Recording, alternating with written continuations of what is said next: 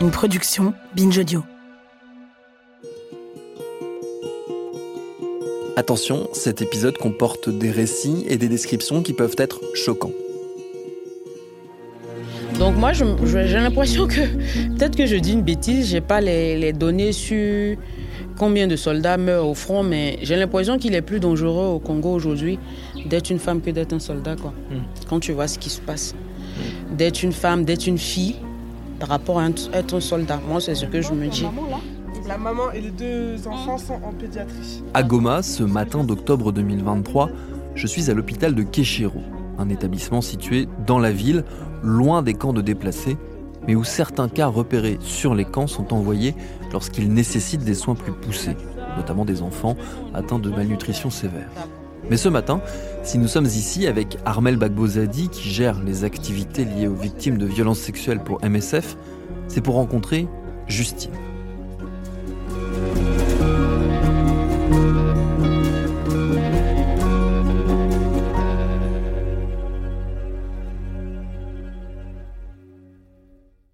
Justine a une trentaine d'années. Elle est déplacée au camp de Elohim et elle est venue chercher secours auprès des MSF après avoir découvert que son mari agressait sexuellement ses deux petites filles de 10 et 6 ans. C'est leur beau-père, leur père biologique, est décédé.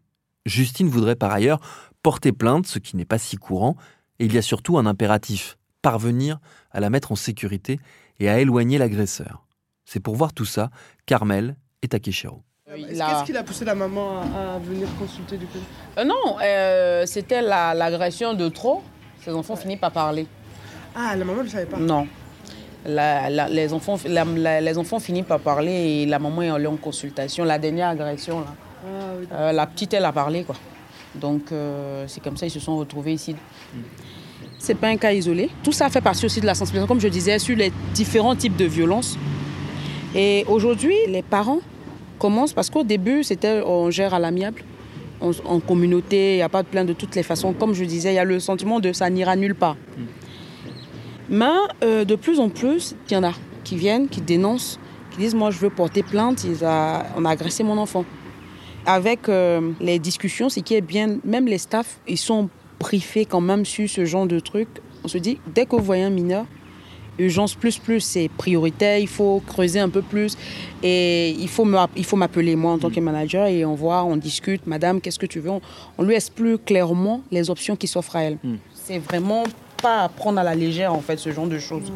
Euh, moi, j'ai déjà vu une situation comme ça où ça finit en drame. Parce que quand euh, la maman est rentrée avec ses enfants, bien évidemment, on n'avait pas trouvé une situation de ces coups-là. Le mec, il les a découpés à la machette, quoi. Ah ouais. Ouais, donc c'est des choses à... La maman et les enfants. Ouais, Et le- c'est le papa qui avait abusé des ouais, enfants. ouais. C'était l'inceste. En plus, c'était Ouais. un inceste. Donc, euh, Bah, c'est un peu ce qui se passe là. Bon, Ouais. c'est le- beau-père, certes, Ouais. mais c'est quand même. euh, on pourrait le relier à. donc l'inceste, c'est hein, c'est pas des choses à prendre à la légère. En général, même quand ça arrive, il faut éloigner les enfants de ce genre de Eh oui. cadre. Et donc, tout ça, c'est finalement, c'est MSF qui se retrouve à gérer tout ça. Dans un truc, moi, je me dis, quand on sensibilise, on dit aux gens, venez, voilà, voilà vos droits. Ils doivent pouvoir, ça devait se faire simple, naturellement. Je finis le médical, je fais une fiche d'orientation, j'appelle un membre d'un partenaire, je te dis, je te refais telle personne. Et lui, prend le relais. Mais non, c'est à MSF de réfléchir ou garder les gens euh, deux, trois jours, le temps de trouver une solution. C'est, voilà. C'est, c'est- c'est tout ça. Il y a, y a- il y a ce vide-là qui est désespérant. C'est à faire pleurer, quoi. Parce que tu dis quelque chose à quelqu'un, mais après, quand la personne a besoin de toi, après, tu es un peu embêté. Donc, on se retrouve à, à courir dans tous les sens, finalement. Donc, c'est ce que je disais, finalement. Au lieu de faire mon domaine médical, tu te retrouves à faire euh, l'assistant juridique, euh, le travail social, le chauffeur, un peu de tout, en fait. Au bout d'une petite heure, Justine arrive accompagnée d'un membre du staff qui se charge de la traduction. Donc euh, ici, il faut qu'elle soit à l'aise. faut pas qu'elle ait peur. Si elle a envie de dire quelque chose, est-ce qu'elle se mette à l'aise, qu'elle parle. quoi. Moi, je veux juste comprendre. Je pense que nous tous aussi. On va pas lui dire de rentrer dans les détails, ce qui s'est passé, tout et tout, mais on sait ce qui est arrivé à ses filles. Maintenant, c'est c'est quoi la suite euh, Qu'est-ce qu'elle veut qu'on fasse? Comment on peut, on peut, on peut l'aider On ne promet rien. C'est pas forcément on aura des solutions à tout. Mais au moins, savoir ce qu'elle veut, comment on peut, et puis savoir comment on peut, on peut l'orienter. Mm. Mi naweza penda tu mnisaidie ule mtu asi- asikue pale nisikale tena naye. Il vient à ce que la personne, l'auteur, qui ne soit, qui ne vit pas encore ensemble, qui soit détaché de, de D'accord. J'ai appris que elle comptait porter plainte. C'est vrai? Ni kweli. Il dit oui. c'est Ok. D'accord. C'est pas MSF même qui va l'aider à porter plainte, mais on connaît une autre organisation. Donc euh, là, ce qu'on va faire, euh, il y a, je vais après, quand je finis de, on finit de discuter avec elle, je vais voir le médecin, le côté médical, pour voir quand est-ce qu'on compte euh, exercer ses enfants. Les gens les fait sortir quoi. Euh, et peut-être d'ici demain, je vais organiser soit venir la chercher avec les enfants. On va aller euh, voir les juristes. Elle va expliquer son, sa situation aux juristes. Et après, on va les ramener à l'hôpital ici. Si elle est encore à l'hôpital, pendant que euh, la procédure est lancée, il n'y a pas de problème. Mais si elle doit sortir d'ici, elle ne peut pas aller directement dans la tente avec ses enfants. Donc, demain matin, je vais profiter pour voir avec les juristes. Et en même temps aussi, de notre côté, nous aussi, on va réfléchir à d'autres pistes de solutions. D'ici demain, on va lui proposer, on va pouvoir lui proposer certaines solutions. Et puis, on verra. Dans tous les cas, tant qu'une solution n'est pas trouvée, peut-être elle va rester quelques jours, un jour, deux jours. Et on verra quoi. Dans tous les cas, il faut, la rassurer, on ne compte pas l'abandonner avec ses, enfants seuls. En tout cas, tu lui dis merci. Merci. À santé. Merci et puis courage. Vos petites malades, elles sont où? Tu veux que je les vois Tu peux les voir? Ok. Oh non, c'est pour ne pas que vous trouviez que j'en fais. Quand tu as insisté là. Quand tu insistes, je peux les voir. Après la discussion, nous allons avec Armel dans l'hôpital, voir l'équipe médicale et surtout dire bonjour aux filles de Justine. Elles sont un peu intimidées de nous voir débarquer. La plus grande porte encore son uniforme d'écolière, celui qu'elle portait quand, avec sa famille, ils ont fui les combats. Demain, je viens des biscuits. Ok. À demain. Bye bye. C'est ça la, la force de caractère des enfants, quoi. Ils sont. Tu vois, même quand ils vivent des drames. euh, J'adore les enfants, je te jure. Hein. C'était nous, là, on était couchés dans notre lit en PLS. Les enfants, ils sont. oh, Ils sont forts. Ici, je peux avoir des biscuits. Le lendemain matin, nous sommes de retour à Kéchéro pour venir chercher Justine et ses deux petites filles. On les emmène au camp de Roussaillot pour qu'elles rencontrent l'équipe de la DFJ, la dynamique des femmes juristes. C'est une association d'avocates qui aide les femmes déplacées et qui a installé un bureau dans la clinique des MSF. Avant d'aller là-bas, sur le chemin, Armel s'arrête pour acheter aux petites filles des gâteaux et des bonbons.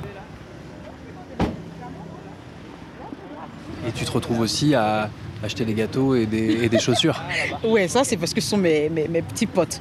Je les aime bien les enfants. Mais ça, ça éclaire parce que c'est tellement dur leur situation. Je me dis si ça, ça peut mettre un peu de, de, lumière dans leurs yeux. Ces enfants, ils vivent tellement de drames. C'est dur pour eux. Ils n'ont rien. C'est des enfants des fois qui viennent, qui, sont, qui ont des haillons, qui n'ont rien. Ils ont, ils sont plus dans, ils sont pas dans leur environnement naturel dans lequel ils étaient. Ils étaient plutôt à l'aise. C'est vrai, ils étaient, des- ils viennent d'un milieu rural, mais ils mangeaient à leur faim. Mais là, ils n'ont rien. Ils errent dans des camps avec, euh, ils vont pas à l'école. Il n'y a rien en fait. Il n'y a, y a même pas d'encadrement. Ils n'ont pas d'espace à eux où aller se distraire. Donc souvent, la plupart du temps, tu vois ces enfants, les enfants avec le regard éteint. Donc euh, si acheter un petit biscuit peut mettre, tu vois, peut, lui rappeler qu'il est un enfant, parce qu'ils sont obligés de vite, vite grandir. Si lui prendre euh, deux biscuits, deux bonbons, peut, tu vas lui rappeler juste qu'il est encore un enfant, il a le droit d'être un enfant. Ben, moi, je m'accroche à ce genre de petites choses et ça, ça fait plaisir. Quoi.